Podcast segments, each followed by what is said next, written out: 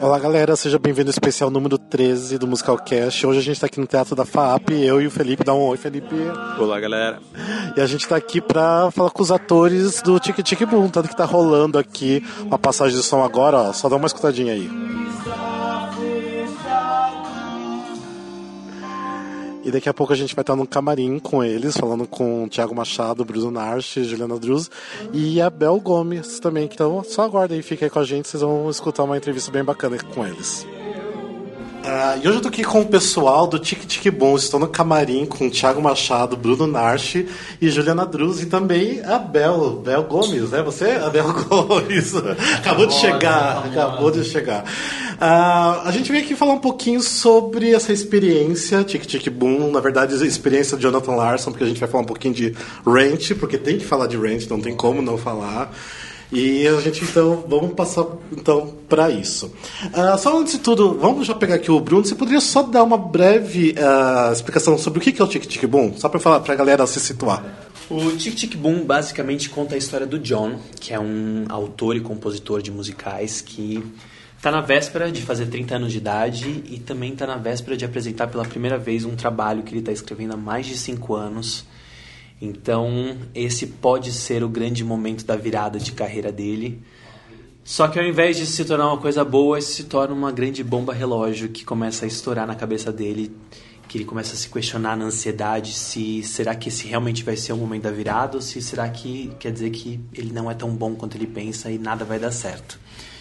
E aí junta isso a namorada dele, Susan, feita pela Jill, que já está querendo mudar de vida, está querendo construir uma família, está querendo uma coisa mais estável. E o melhor amigo dele, Michael, que já se tornou um fodão em marketing, está ganhando muita grana e que está falando: vem trabalhar comigo, larga isso daí. Então, esses três pilares formam a história, que é basicamente uma autobiografia do Jonathan Larson. Exatamente. É, lembrando que Jonathan Larson, para quem não sabe, né, o autor de Rent, yeah. né, todo poderoso, que deixou pouquíssima obra pra gente, mas deixou tipo uma obra preciosa, né? Uh, o Tic Tic Boom fala muito do lance da pressão, né? Igual você falou de, de fazer algo até os 30 anos. Uhum. Desculpa uh, tipo, uma perguntinha, mas qual que é a idade de vocês? 31. 31 e você? 27. 27, ah, então e você? 31. 31 também?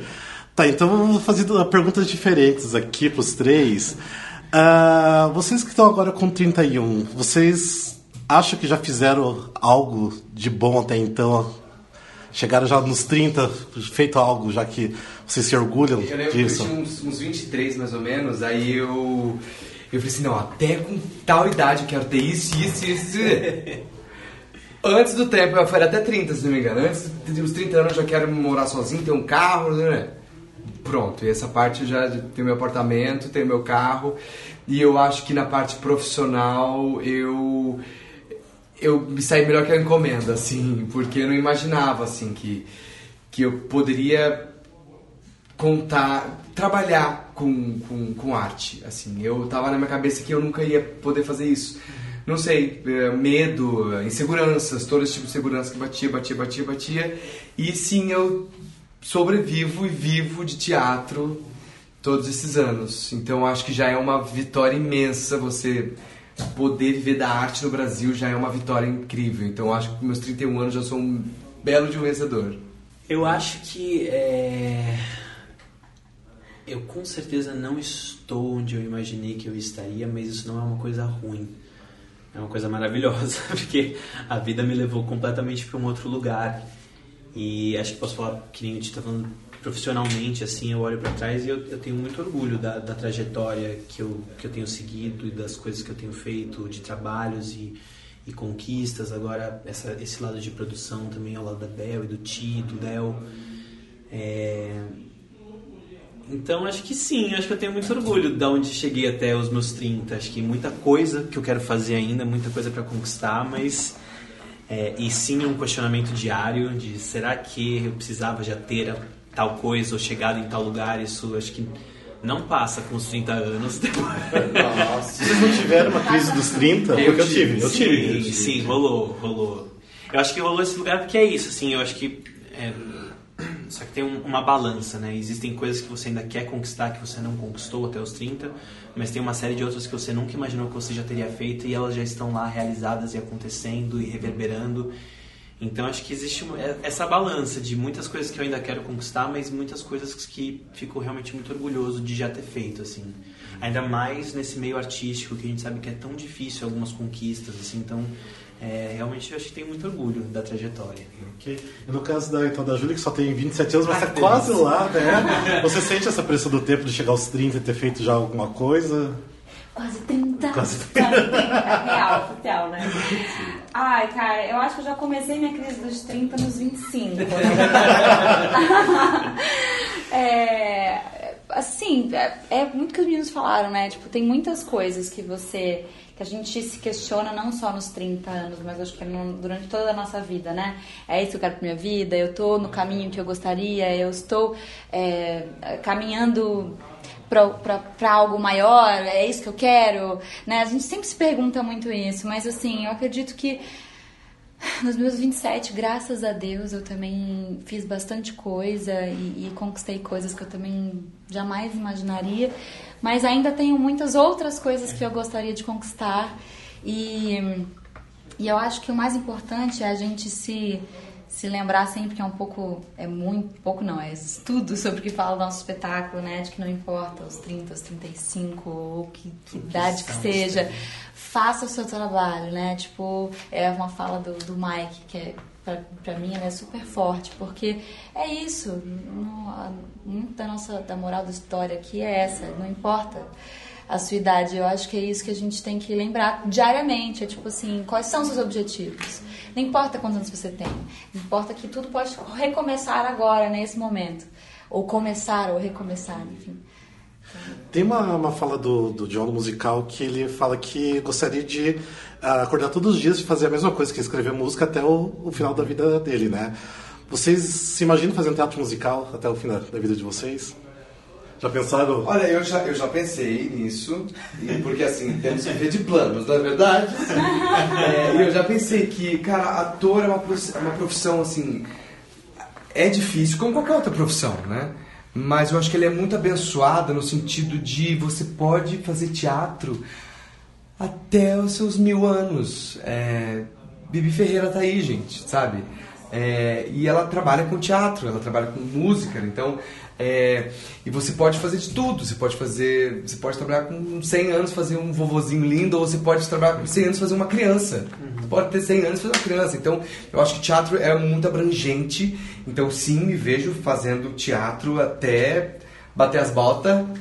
E.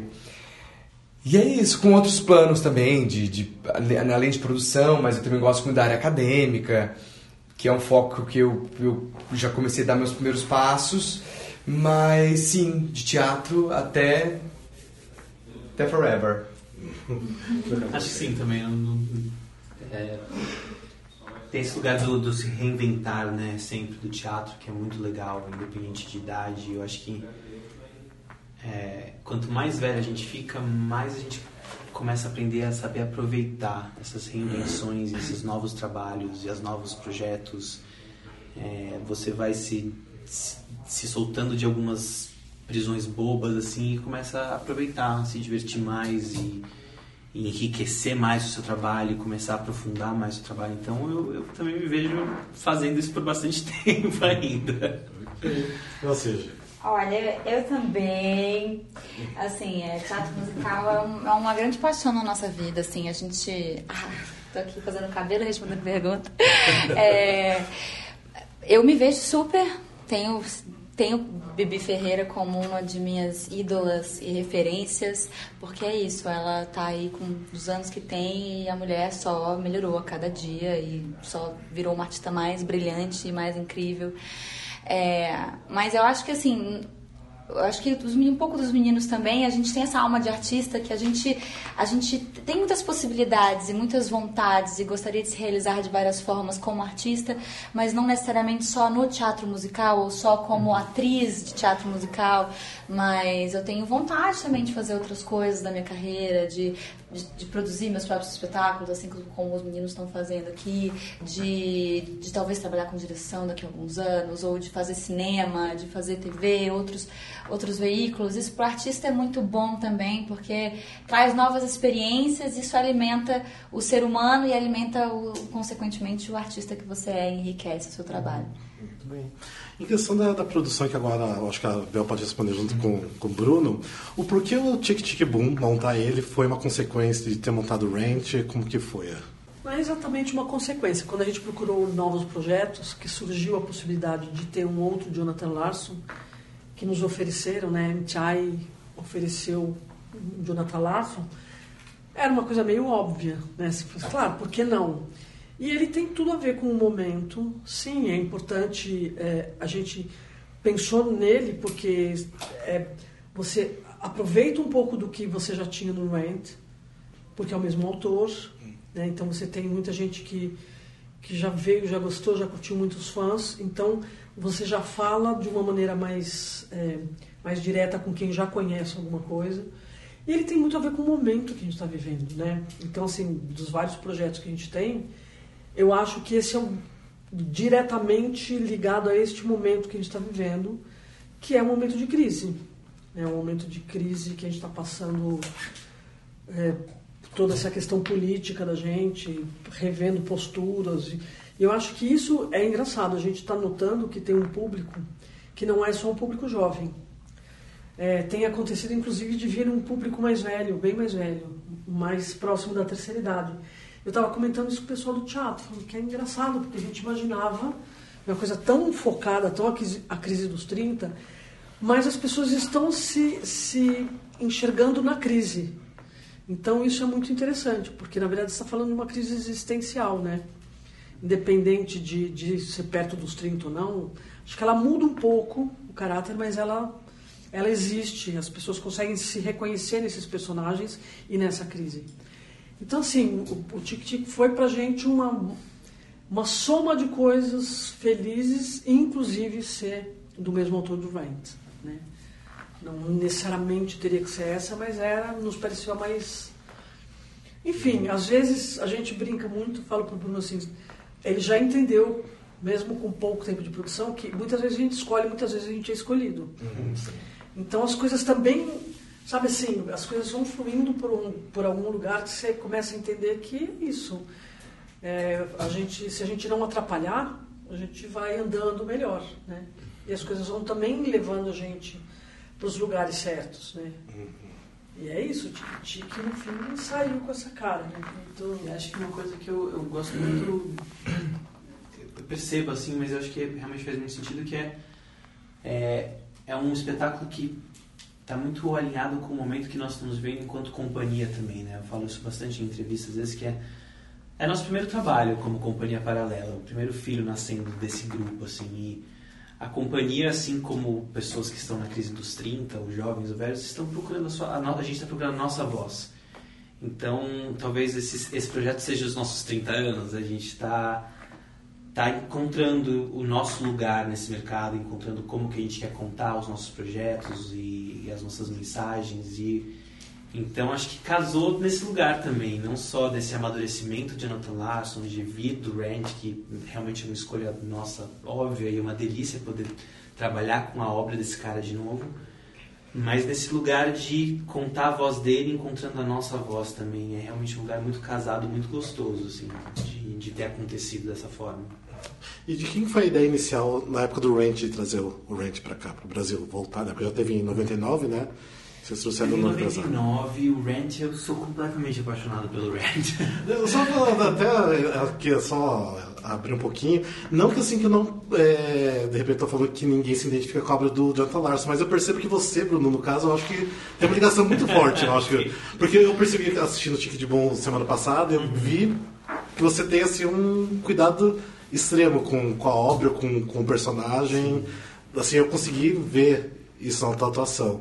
Então, mas igual eu falei, né? Não é porque os outros não têm essa ligação é. também, mas eu percebo assim que, pelo jeito, você é um apaixonado pelo Jonathan Larson, assim como eu também sou. Né? Eu acho que é, é uma verdade, obrigado, fico feliz que isso tenha passado para você, inclusive como público, assim.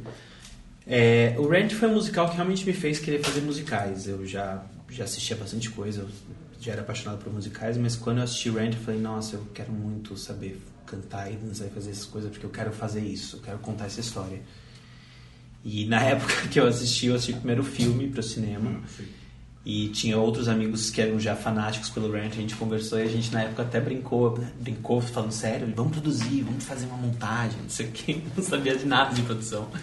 Logicamente não deu certo. E aí, dez anos depois, a gente estava no Cazuza, no camarim do Cazuza, conversando. Eu estava falando com o Diego Montes, com o André Dias, a gente estava falando de musicais e...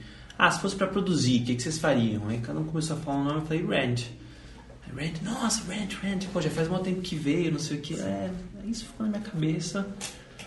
E a gente foi atrás, eu, eu entrei em contato com o um escritório lá dos Estados Unidos, descobri que estava disponível, porque na época tinha algumas pessoas tentando remontar. Sim, a Karina Gregório mandou e-mail, não foi lá da, da A gente da mandou junto da casa do Thiago, inclusive, o um e-mail. É porque uns anos atrás eu lembro que tinha gente já tinha comprado, acho é, que perdeu. Teve, mas que não rolou. Né? Eu falei, gente, não sei se está disponível, mas enfim, isso ficou na minha cabeça e falei, Sim. vou atrás.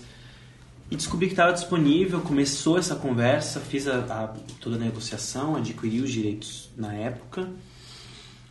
E aí começou aquela luta de produção, de inscrever o projeto, de Rouanet. Na época eu estava com outras pessoas e muita coisa ia pra frente, mas também não dava certo. Tem questões polêmicas do musical e tudo mais. E aí encontrei com esta pessoa, graças a Deus, graças a Jonathan Lass. Ah, no caso gente tá falando da Bel, que ninguém tá vendo. Encontrei com Bel Gomes, encontrei com Bel Gomes. É, ela veio através do Daniel Rocha, que já conhecia de um outro projeto. Ele falou: queria muito que você conhecesse uma pessoa e eu já tinha ouvido falar da Bel por vários amigos. E ela falou que depois que também alguns já tinham falado de mim pra ela também. É, e, na, verdade a coisa é engraçada, porque para ele começou no Cazuza essa história, e eu conheci o Daniel quando ele fazia Cazuza. É, e eu ia muito no Cazuza, estudando o musical, porque eu estava fazendo um musical com o Daniel. E o Dani Rocha nosso, foi nosso diretor, foi musical, diretor musical no Cazuza. No ele Cazuza. era nosso parceiro. No Cazuza também, mas no Rent. É são as coisas que eu falo que são as escolhas e às vezes é. ser escolhido. Porque já tinha terminado o Cazuza quando. Imagina, aí depois que terminou a Cazuza, eu fiz um, a direção de produção de um musical infantil do Toquinho, que eu levei o Daniel. E aí, muito tempo depois, é que o Bruno me chamou uhum. para, para o Rent. Assim, e a Bel, que é uma produtora já com mais de 30 anos de estrada aí, Falei, Bé, olha, tô com esse projeto, tá difícil por causa disso, disso, disso, disso, está acontecendo isso, isso, isso, isso. Dá pra fazer? Ela falou, dá. Aí eu falei, encontrei alguém mais louca do que eu. E olha que ela é louca, viu? quando, você fala, quando você fala assim, e se ela já tá com o negócio de frente, o contrato, já comprei isso daqui, vamos fazer. Dá pra fazer, assim, assim, assim. A gente fazia muito isso dessa forma, dessa forma. Só que você esquece isso que está pensando, vamos fazer desse, ah, você vai fazer essa conta, tabelas, muita matemática, muita projeção. E a gente começou o projeto e que virou esse projeto que virou oito meses de temporada aqui em São Paulo. Fomos para o Rio de Janeiro com duas casas lotadas lá e sabe-se lá o que mais está por vir, porque coisas estão por vir. É, mas é muito doido, voltando agora na sua pergunta, que de fato eu sou muito apaixonado por essa obra porque ela me toca num lugar muito pessoal, assim, de. Desde que eu assisti pela primeira vez, eu sempre achei que falava realmente do que estava ao meu entorno, que falava dos meus amigos, que falava de amor, que falava de questões que para mim são muito caras, assim. Eu realmente sou muito sensível a tudo, a esse universo que ele criou. E é muito engraçado porque agora contando a história do Tic Tic Boom, eu não só estou contando a história do Jonathan Larson, mas eu sinto que é um pouco. Eu peguei um pouco a história dele e ela se tornou minha, porque foram cinco anos correndo atrás desse projeto do Ranch, foi batendo na porta, recebendo não, construindo, falando de mim, falando dos meus amigos, com meus amigos. Então hoje eu conto essa história me sentindo muito muito próximo da história dele, assim, de por tudo que eu estudei, por tudo que eu li, por, por tudo que eu pude viver correndo atrás do projeto do Ranch. Então eu acho que eu me relaciono muito com a história do John hoje. Então quando eu conto ela, acho que tem esse carinho, tem esse cuidado, porque se eu já, já me envolvo dessa forma, eu imagino o que, que esse cara não passou, por tanto, porque foi muito mais anos e numa outra época, com muito mais dificuldades. Então eu fico realmente muito sensível à história dele, assim, é uma história muito linda. Eu recomendo para todo mundo. Assistam o documentário No Day But Today, que Sim, é tipo devastador de Não ver como não chorar assistindo, né? De lindo e dessa história que é isso, corre atrás. Corre atrás. É meio angustiante e, e você vai querer às vezes desistir, mas você tem, tem sua mãe, tem seu amigo, alguém que vai falar, vai em frente e, e acredita, e vai. Vai e tá aqui as coisas acontecendo pra mostrar que elas acontecem. Aliás, eu até assisti, só um parêntese, bem parêntese, gente. Eu assisti ontem o filme do Queen. Não sei se vocês viram. Nossa senhora. E assim, tem tantos paralelos interessantes com a nossa história e com a história do Jonathan. Que é isso, é um artista que, mano, vem do nada, revolucionário. E que acredita no trabalho dele até o final, mesmo depois de tomar nãos e nãos e nãos e ter tudo meio que contra. E o cara vai e, e é genial, entendeu? E ele acredita no trabalho dele e, enfim, eventualmente as pessoas o valorizam, né? É muito legal esse paralelo aí com o que Foco tá que realmente é importante, seu trabalho, independente dos 30 anos. Então, sabe uma coisa que a gente, tendo que resumir o espetáculo, aí eu te resumi do jeito super brilhante, que eu acho que é isso. É, ele não fala de, de certo e errado, ele fala de escolhas. E das consequências dessas escolhas. E eu acho que isso é o tic-tic, por um lado, mas isso também é um pouco o nosso mote de vida, né? E acho que a importância que tem o Jonathan Larson, porque ele é tão próximo pra gente, é porque ele trabalha com o real. Ele trabalha com o universo real, ele fala dele, da história dele, dos amigos dele, de uma maneira simples, assim como a vida é. Que ela não é nada simples, na verdade. Quer dizer, ela é simples, mas ela é vertical, entendeu? Então, assim, ele é real, é, é- não tem mentira. Nada dessas coisas tem mentira. Essas pessoas, de fato... Então, assim, não é que é uma obra crível porque, ah, que ele pensou... Não, ele não pensou, ele viveu aquilo. Ele contou a história dele. Ele contou a história e, e, assim ela é muito real. Ela é muito é, essa história nossa, por exemplo, de como aconteceu o Rent na nossa vida, era uma coisa assim.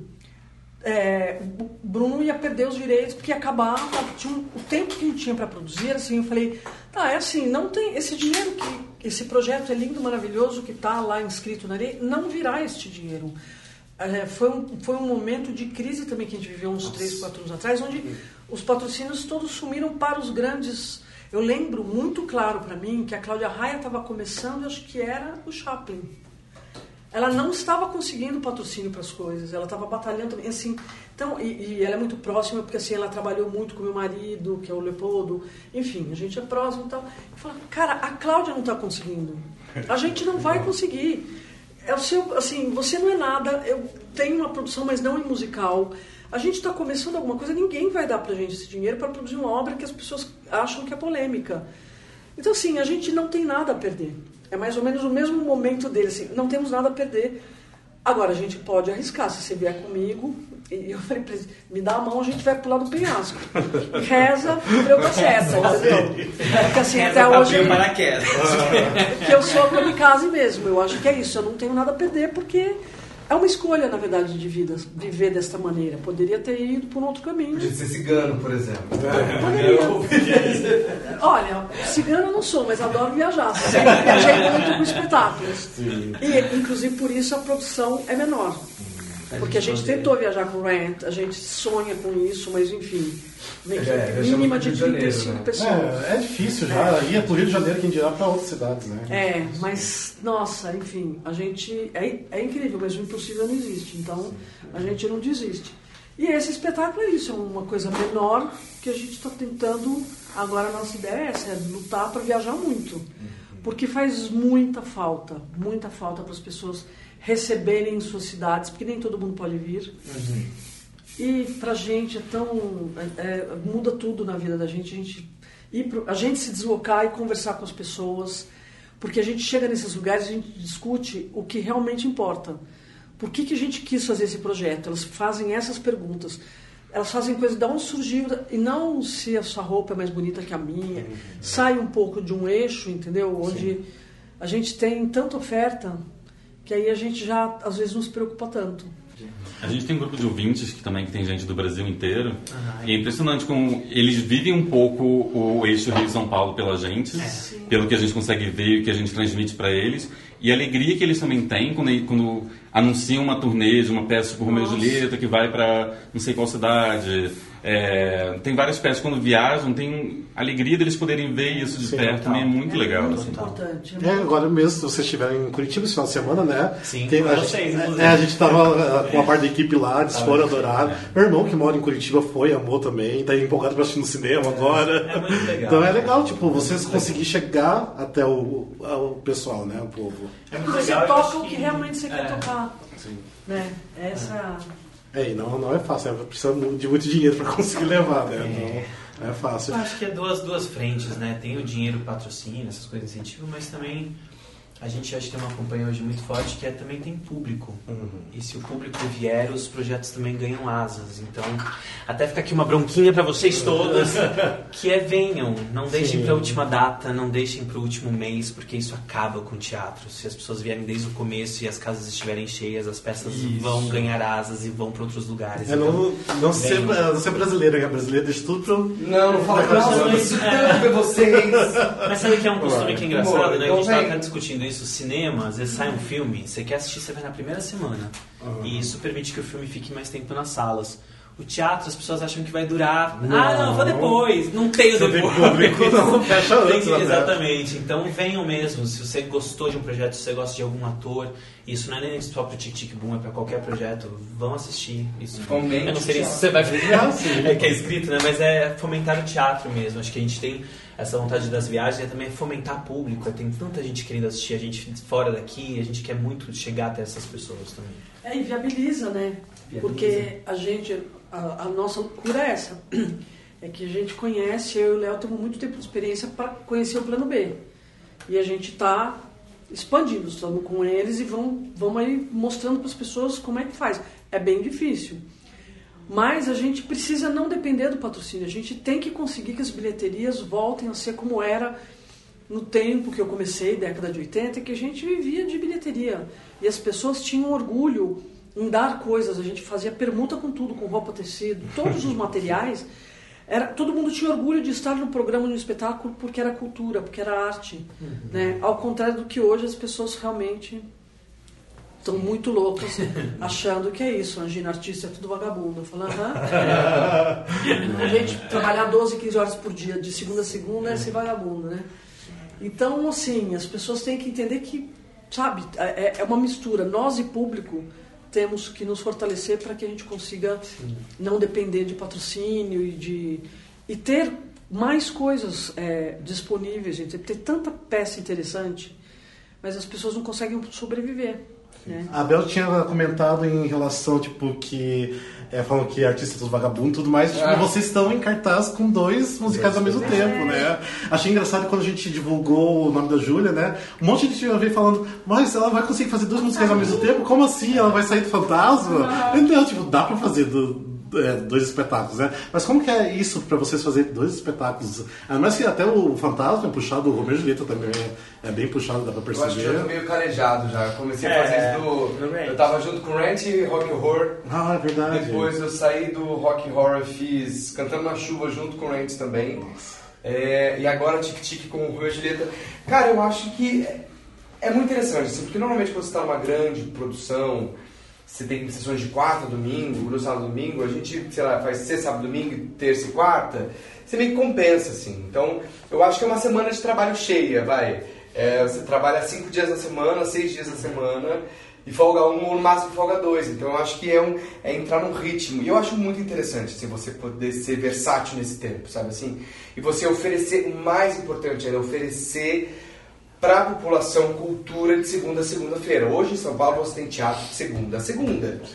Mais um motivo para não deixar para trás, assim. Então, é, se, se a gente quer continuar com essa, com essa demanda interessante que a gente tem de uma megalópole, cara, porque pouquíssimas cidades do mundo tem isso.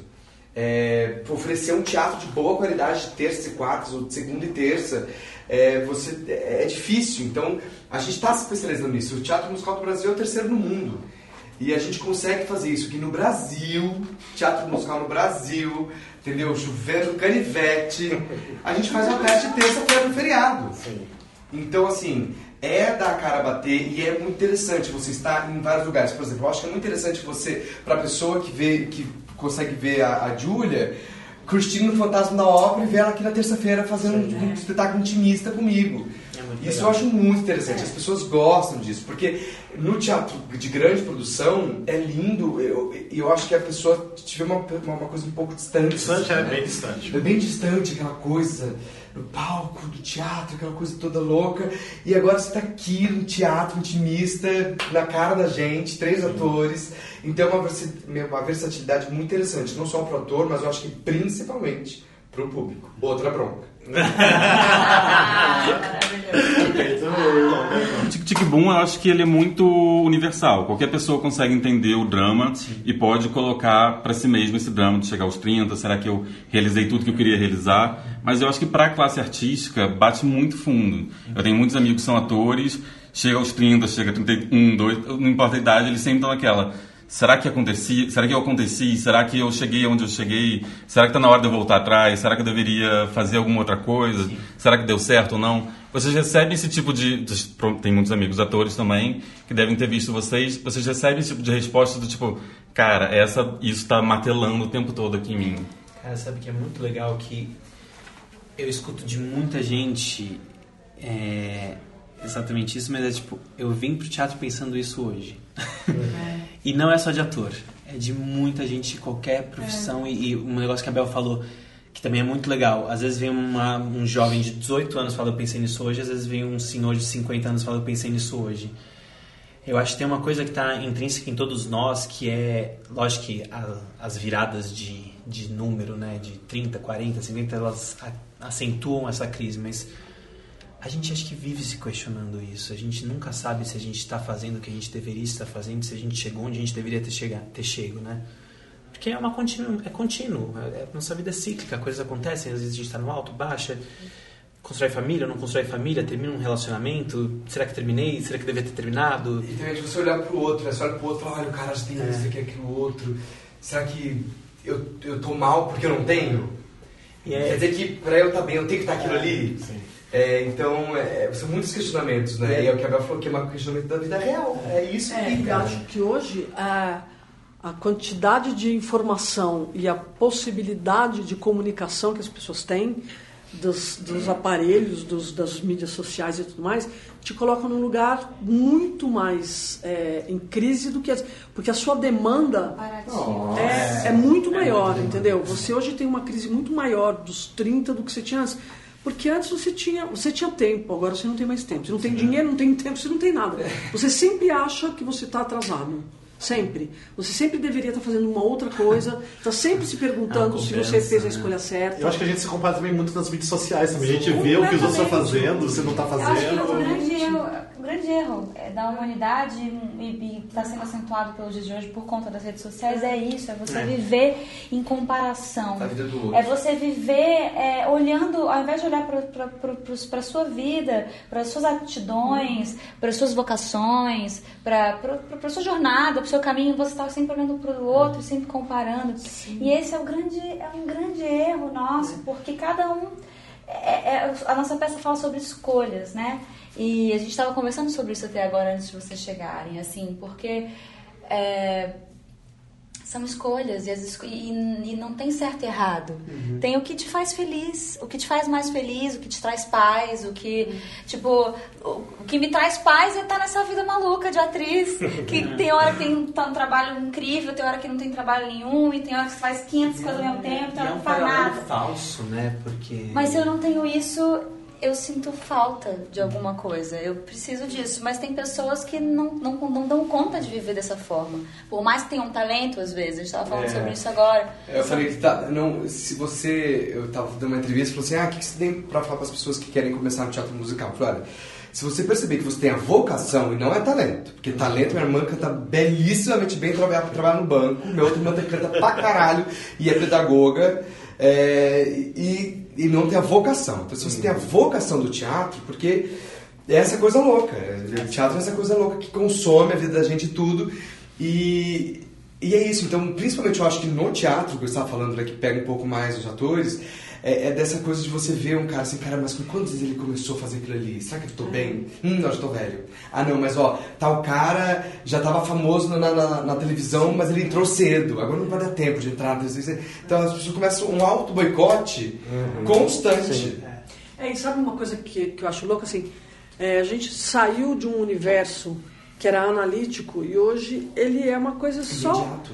É, não existe mais a análise. Então, assim, você faz escolhas, você não, você só olha o que deu certo, Depois se comparando com o que deu certo, mas você não vê qual é, qual é o caminho. Então, é isso que você fala, você não vê o que é melhor para você. Então, assim, eu estou aqui hoje, poderia estar em outro lugar, poderia, mas eu fiz escolhas. Qual é o custo disso? Não tem uma análise, entendeu? Estou aqui por causa disso ou não estou aqui por causa daquilo. As pessoas simplesmente elas olham um, um rótulo e naquilo. Eu deveria ter isso, Né? É. Mas isso que você falou, sim, acho que Arrasa, os irmão. atores, artistas realmente se relacionam muito com a história, mas acho que o mais bacana foi descobrir que não estamos contando uma história só para artistas, assim, realmente é uma, é uma relação com todo mundo. E às vezes até não é nem com a questão do John. Tem muita gente que se relaciona com a Susan e tem muita gente que se relaciona com o Michael. De tipo, ah, realmente, é, foi pra esse caminho. Ou então, ah, eu queria essa família. Tipo, é, os três personagens dão panoramas diferentes. E, é, e acho que a nossa maior alegria é ver que com alguma coisa aqui você vai se relacionar. Não sei com qual e não sei com qual pedaço da história, mas com alguém você vai se relacionar. Isso é muito legal também. É isso, gente. Mas brigadão por você ter participado. Foi ótimo, ótimo. Mas obrigado. E sucesso, vida longa pro Tic Tic Boom. Amém. Dá bronca no público, dá bronca no público. Tadinho, né? Vamos lá escutar entrevista. Aqui é uma bronca pra você que tá escutando. Lá na esquina. Se acalme, não pire, você não, não está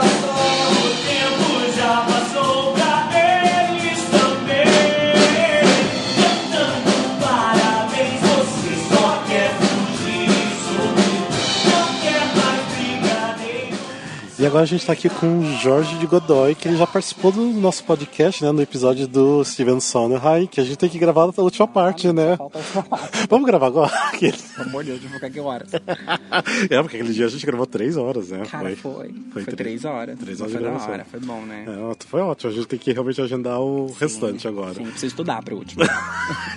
todos, todos precisamos. Mas enfim, a gente tá aqui pra falar então do Tic Tic Boom e também falar um pouco de Ranch, porque eu sei que você ama demais Jonathan Larson. Você tem um respeito e um carinho muito grande pela obra. Como que é agora pra você trabalhar novamente com a obra de Jonathan Larson?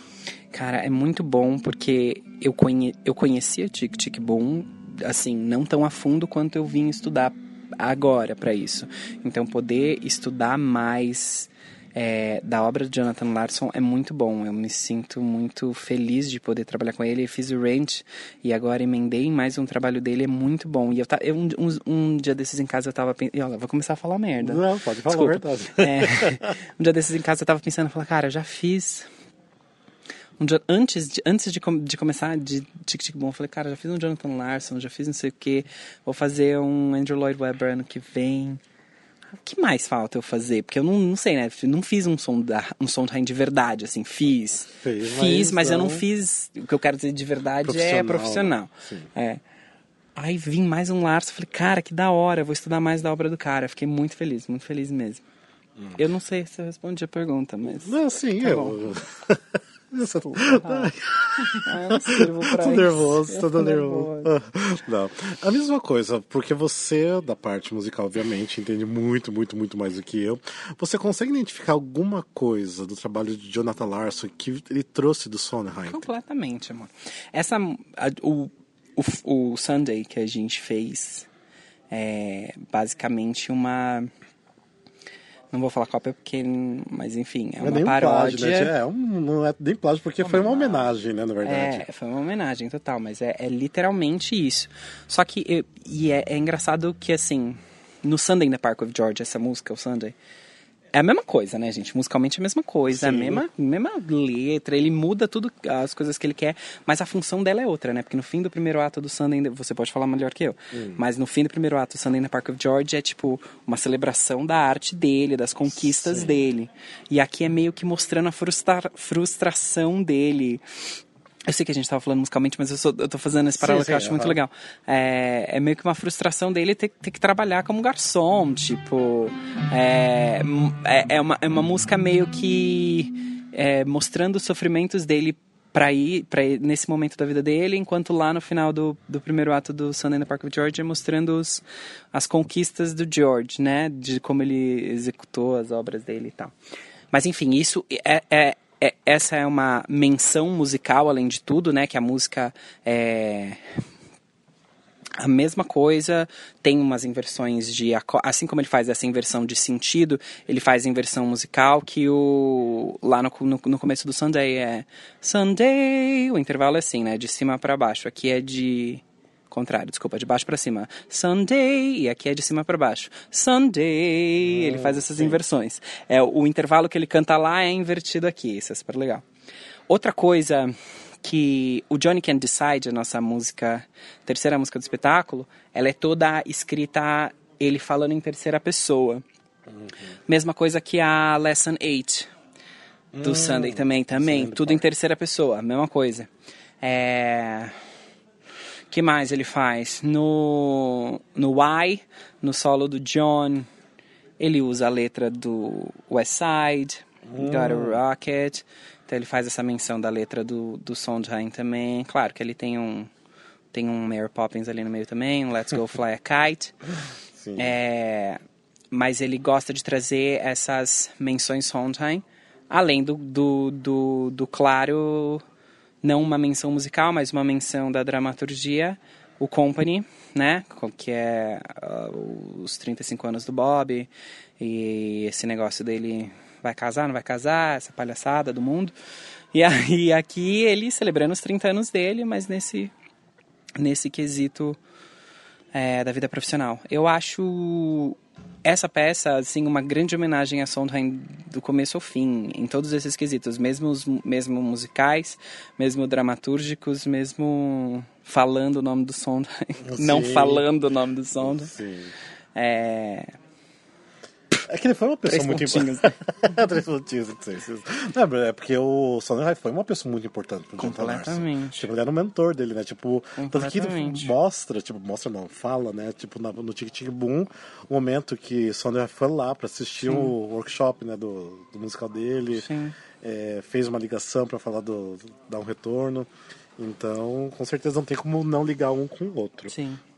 E você tá falando com os projetos aí só um pouquinho agora, que você já fez uh, Jonathan Larson, já trabalhou com outros compositores, agora Andrew Lloyd Webber, porque você está indo pro Sunset, Sunset Boulevard. Boulevard.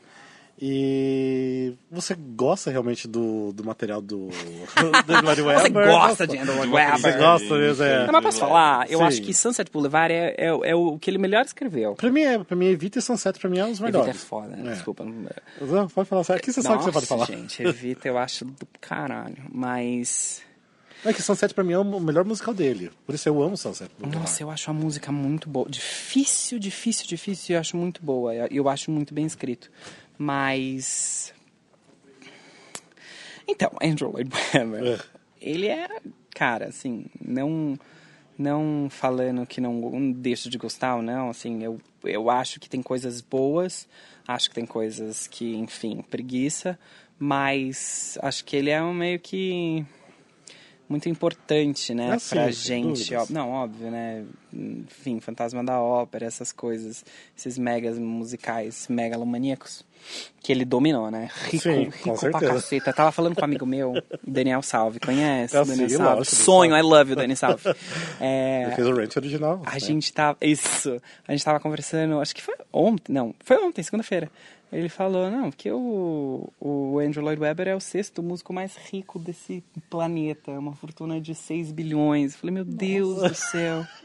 Como ele é podre de rico, né? E tem gente que não sabe nem quem é. Sim, ele vai ser porque é rainha. Então, gente, como é que pode fazendo aquelas coisas que ele faz? Mas tudo bem. A verdadeira rainha da Inglaterra. É a verdadeira rainha da Inglaterra, Andrew Lloyd Webber. Não, exatamente. Ah, essa Andrew Lloyd é louca, mas. Ah, mas enfim, a conclusão. Sunset Boulevard, eu acho que. Junto com. Eu acho que é o que eu mais gosto musicalmente. Depois vem Evita. Aí umas coisas, né? Enfim, legal, não, é não, nóis. tem, vamos- não, tem umas coisas. Tem, Não dá, não dá pra falar tem. que é ruim, mas. Não, não. É que a gente gosta aqui do Musical Cast. Você sabe que a gente gosta de zoar com ele. Óbvio, eu sei, gente. Se eu falar Cats aqui, você me bate. tipo, amo Cats. Tipo, Eu não vou falar que eu amo. Eu não vou nem olhar pra vocês, senão você vai me bater, mas. Tem umas coisas legais em Cats, gente, perdão. Maquiagem. Mas... Ah! o shade aí. Gente, a primeira vez que eu dei play no DVD do Cats, eu acho que eu nunca dormi tanto na minha vida. Vou falar, eu não posso falar o que eu vou falar, senão as pessoas vão parar de falar comigo. Mas eu tenho preguiça de umas coisas que as pessoas amam, tipo, Ah, Não, Desculpa, como peço assim? perdão, peço perdão, não vou falar, porque senão vai todo mundo me julgar. Ainda bem que tinha dois microfones aqui. É. Um. Tá bom. Não, eu gosto da música. Meu Deus. do Eu gosto da música, acho bom, mas eu tenho. Vou dormir. Sério? Durmo, Nossa, acho maravilhoso. Durmo, não, durmo.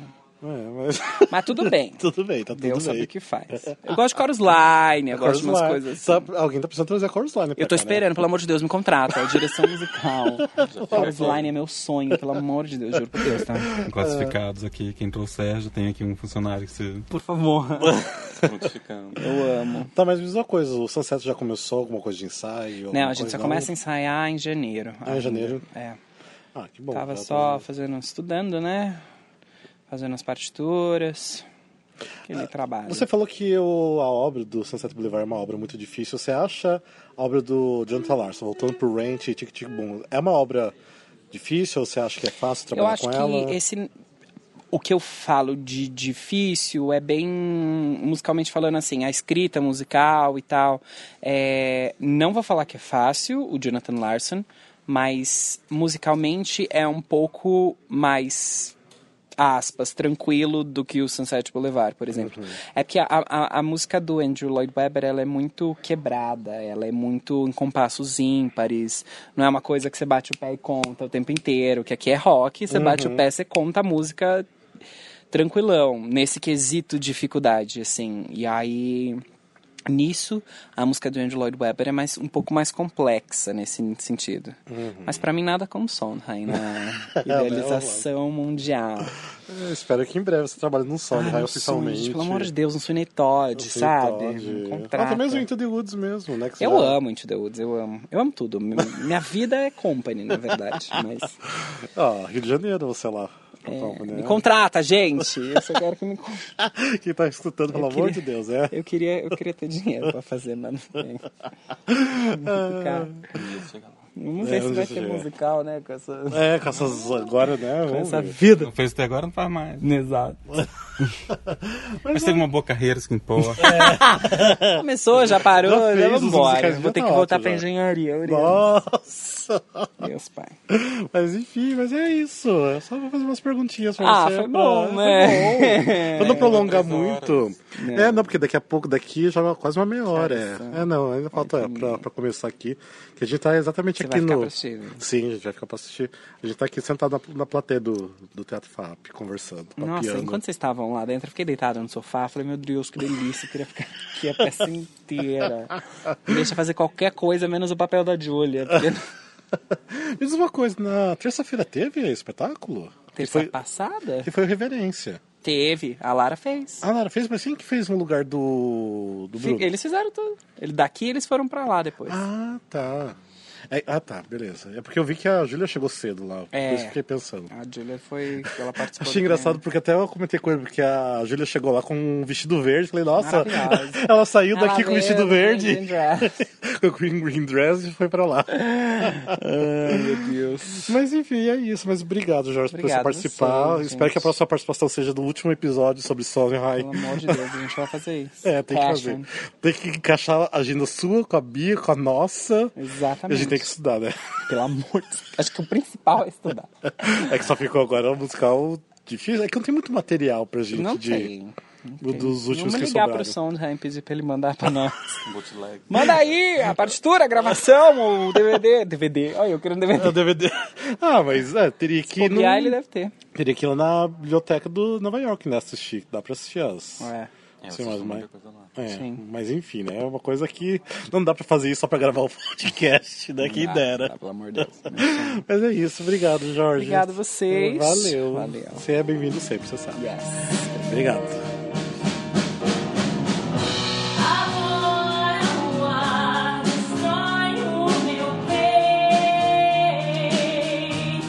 Espero que vocês tenham gostado hoje da, desse episódio. Até mesmo se vocês gostaram desse episódio, eu gostaria que vocês comentassem se gostaria que a gente fizesse mais episódios assim, gravando diretamente do camarim que é um teste que a gente está fazendo, mas pelo jeito ficou legal, porque nós mesmos do Musicalcast gostamos do resultado.